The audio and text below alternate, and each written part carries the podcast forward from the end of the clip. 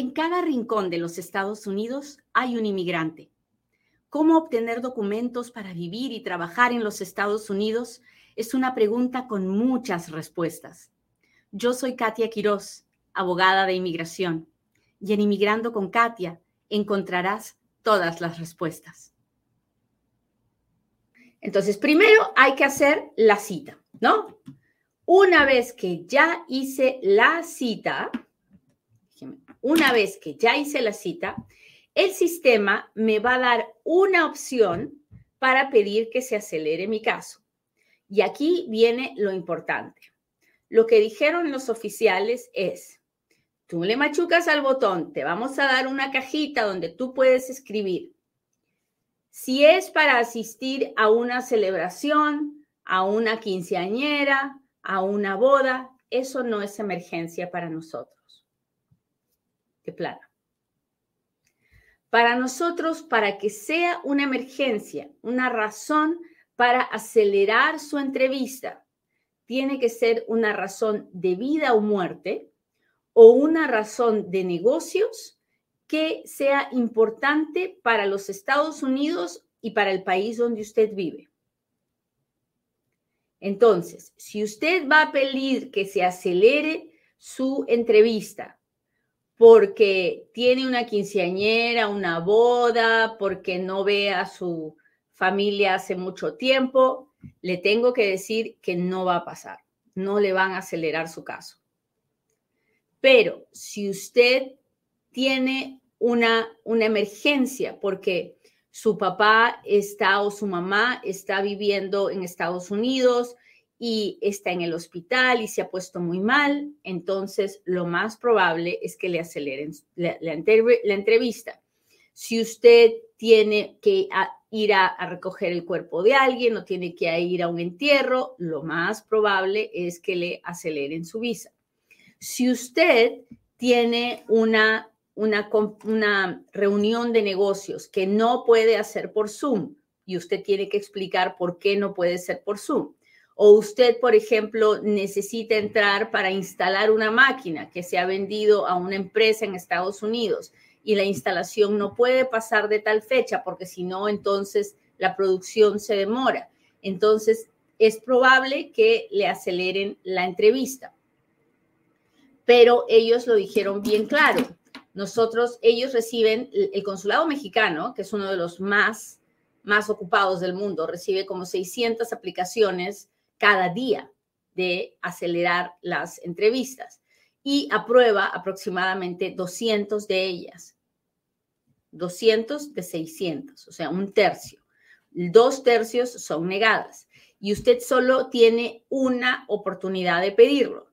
Así que, por favor, no pierda esa oportunidad ah, con una razón que yo ya le dije que no, que le van a decir que no.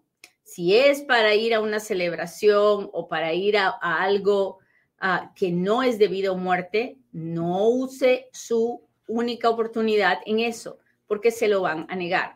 Si es por una razón debido a muerte o una razón de negocios donde el, daño perjudica a los Estados Unidos o al, al país donde usted vive, entonces es posible que le vayan a acelerar su entrevista. Ahora bien, si bien es cierto, le van a acelerar la entrevista, ¿significa que se la van a dar para mañana? No, significa que se la van a dar antes de lo que usted la tenía, pero no sabemos cuándo. Puede ser en una semana, puede ser en un mes, pueden ser en dos meses. Ellos tienen que mirar su calendario y ver por dónde lo pueden meter para poder hacer esto. ¿Hasta ahí estamos claros? Cuéntemelo todo, cuénteme si me está entendiendo. ¿Cómo están mis amigos de TikTok? Hola, hola, gracias por estar aquí. ¿Dónde están mis seguidores fieles y leales que ya a estas alturas son expertos en inmigración porque están aquí todos los días? Levante la mano.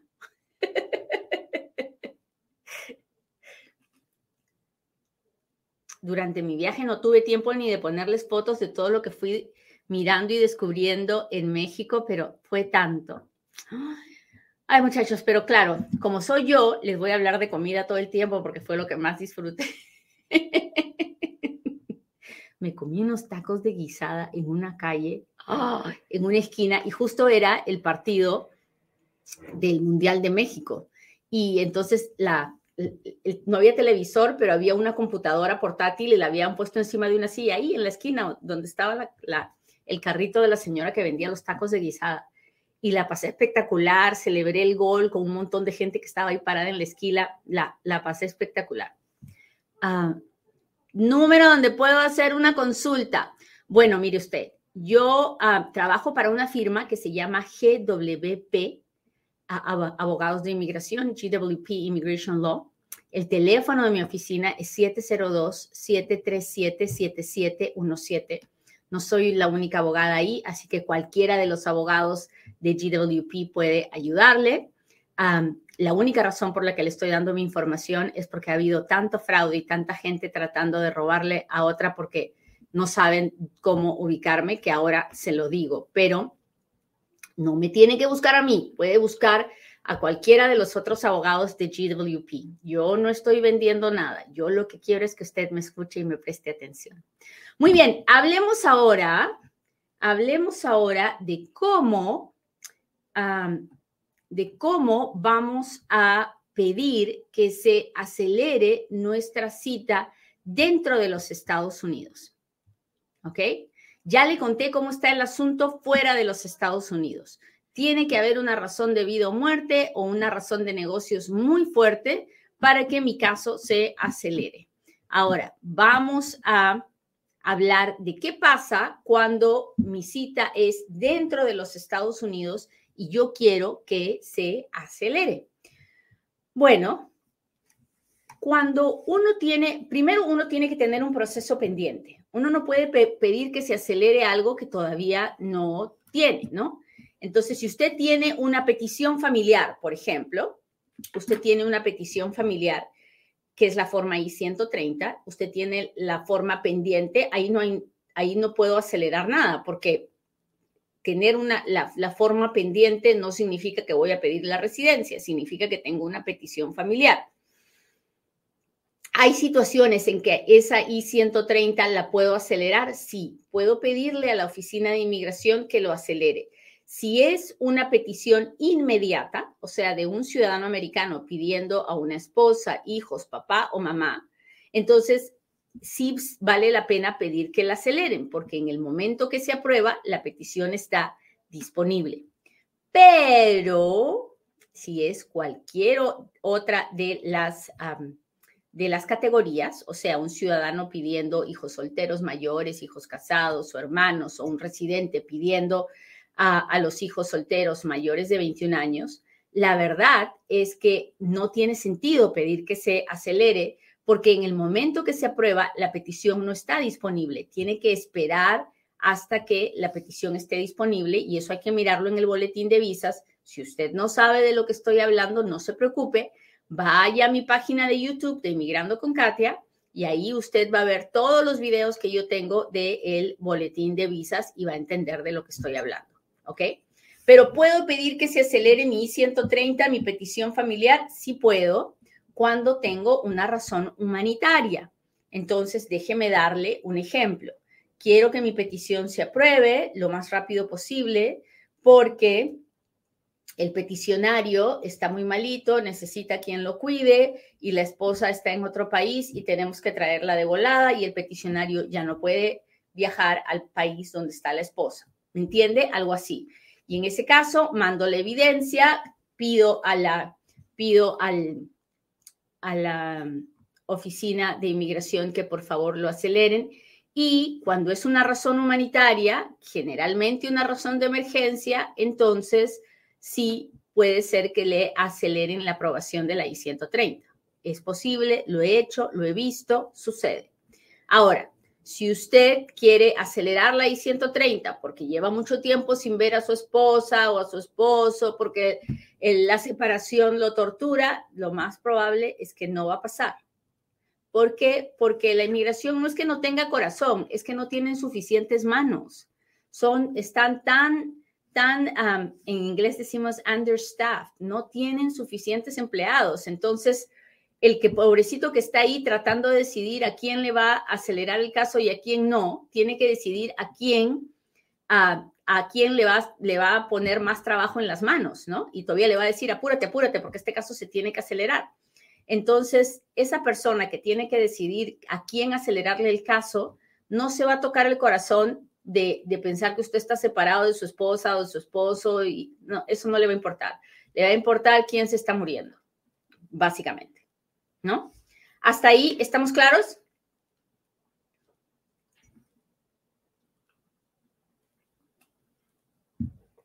Cuéntemelo todo, cuénteme si me está entendiendo. A ver, mi gente del TikTok, ¿cómo está? Nelson, gracias por unirte, gracias por unirte, gracias por estar aquí. Lian, muchas gracias. Hola María, César, saludos, gracias. Dice, sí, usted explica súper bien. gracias, me hizo el día, me hizo el día, muchas gracias. Hola Roberto, Hola, Mando, muchas gracias por estar aquí, por acompañarme. Marimón, ¿cómo estás, Nelson? Ah, Dios la bendiga. Necesito todas las bendiciones. Mándenmelas todas, muchachos, porque de verdad que las necesito. Muy bien, muy bien. Mi nombre es Katia Quiroz, soy abogado de inmigración desde hace casi 20 años. Aquí como me ven, no, no, este, tengo, mi hijo mayor tiene 22 años, o sea, ya tengo muchos años de experiencia en la vida. y a eso, a esto me dedico, a ayudar a cambiar las vidas de miles de personas indocumentadas en los Estados Unidos. Así que sigamos. Ah, hemos hablado de cómo pedir que se acelere eh, una petición familiar y ahora cómo pido que se acelere mi entrevista de residencia.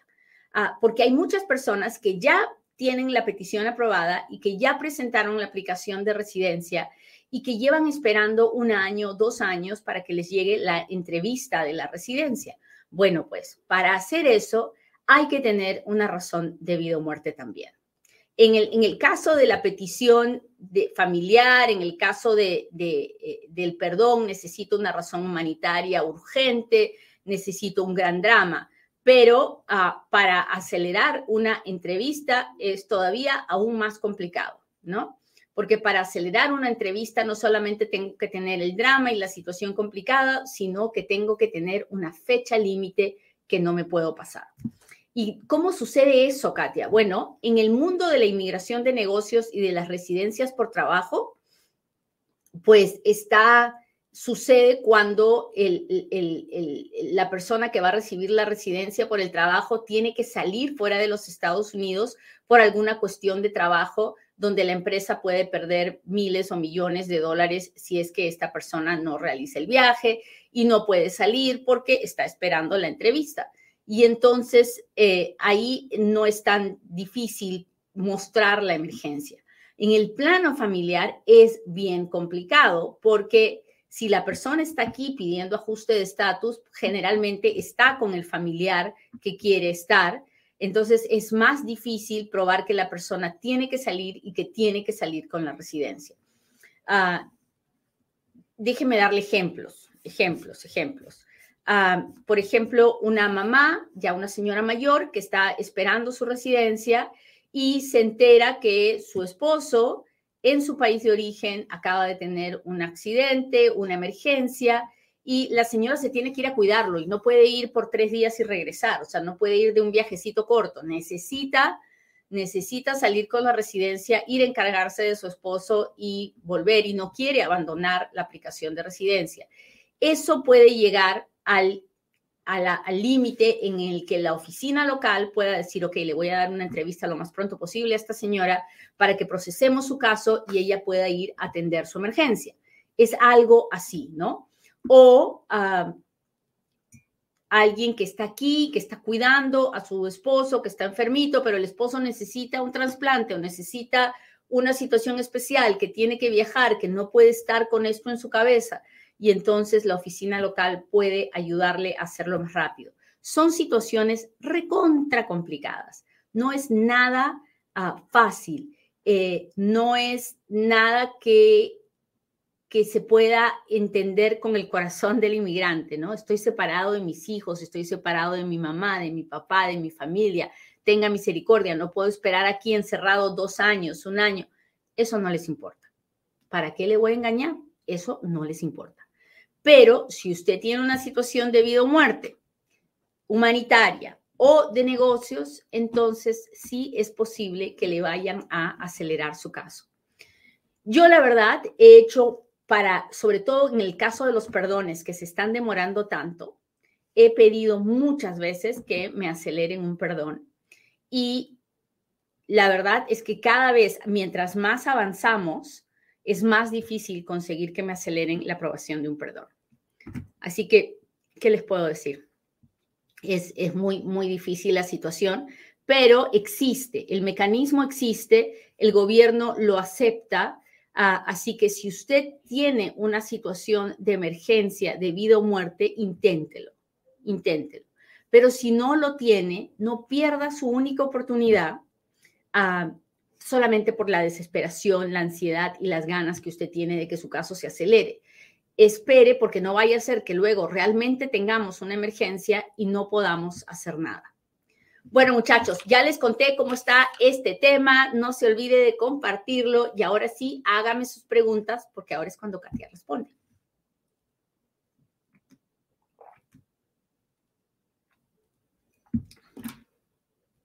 Aquí voy, aquí voy, aquí voy.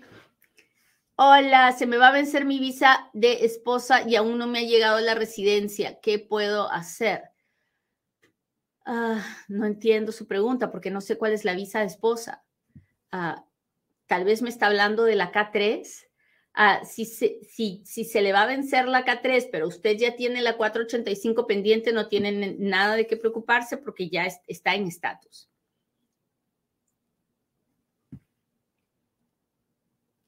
Si alguien me dice en forma de amenaza que me va a mandar a la inmigración, ¿qué puedo hacer? Reírse, reírse y apartarse de esa persona, ¿no?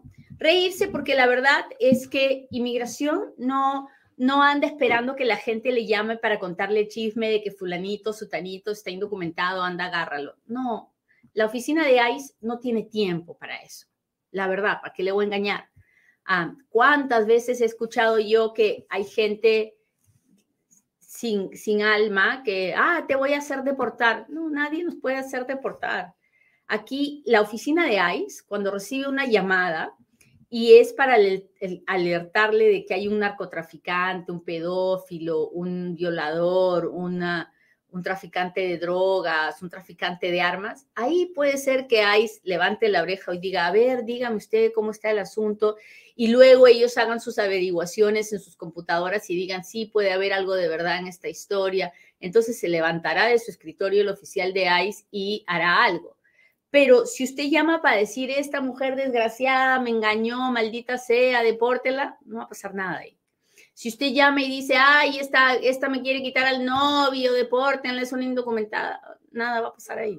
No, porque los oficiales de ICE, su trabajo es protegernos de violadores, terroristas, criminales, no es no protegernos de la mujer que nos quiere quitar al novio. Así que ríase y aléjese de esa gente, porque esa, es gente que no tiene, no tiene una, un alma buena, ¿no? Entonces, ¿usted qué hace alrededor de esas personas? Manténgase lejos.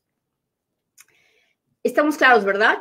se los expliqué, se los expliqué bien, porque eso pasa mucho, pasa mucho que nos cruzamos con gente que nos, que nos quiere amenazar, que, que cree que, y claro, si nosotros, mm, si usted no escuchaba a Katia, usted se va a dejar asustar, pero, pero no, no. Cuando alguien nos amenaza, usted tiene que decirle, ah, pues muchas gracias, y así será. Ya está. Y siga su camino. Muy bien, sigamos. ¿Cuál es la diferencia entre el perdón 601A y el perdón 601? El 601A es un perdón que me perdona el haber vivido indocumentado en los Estados Unidos si entré una vez y nunca he salido. y es un perdón que se pide antes de salir, porque al salir yo voy a tener 10 años de castigo. Y como no quiero quedarme los 10 años afuera, sino que voy a salir a mi cita de la inmigración para que me den la residencia, voy con mi perdón en la mano. ¿Hasta ahí estamos claros? Si estamos claros, pónganme un dedito, mi gente de YouTube, por favor. Quiero saber cuántos hay en YouTube. Póngame un dedito para arriba. Gracias, gracias, gracias. Esta es mi forma de saber que usted está aquí. Bueno, el perdón 601 es el perdón que yo hago, ya sea que estoy dentro de los Estados Unidos pidiendo ajuste de estatus o estoy fuera de los Estados Unidos en el consulado. Y es un perdón que me puede perdonar muchas cosas. Me puede perdonar haber cometido un fraude, me puede perdonar haber mentido, haber dicho algo que no era correcto, me puede perdonar haberme traído a mis hijos indocumentados o haber estado de acuerdo con que mis hijos indocumentados menores de edad se vayan a los Estados Unidos. Ah, me puede perdonar una enfermedad ah, que, me hace, que, que, no me permite entrar sin problema. En fin, el 601 es un perdón más extenso que el 601A. No solamente me perdona el haber estado indocumentado, sino estas otras cosas de las que eh, les estoy hablando. Si quiere más detalle del perdón 601, solo tiene que ir a mi página de YouTube y buscar todos los videos que he hecho de ese tema. Bueno, muchachos, me voy porque tengo que empezar a trabajar, pero les agradezco mucho que me hayan acompañado hoy día. Le pido a Dios que hoy sea un buen día para cada uno de ustedes, que puedan ser agradecidos con las cosas más chiquititas. Pero también le pido que ese agradecimiento haga que en su corazón haya alegría, a pesar de la situación en que se encuentre, que usted esté alegre, porque un cristiano, un hijo de Dios agradecido, está alegre. Que tengan un lindo día. Hasta mañana. Bye.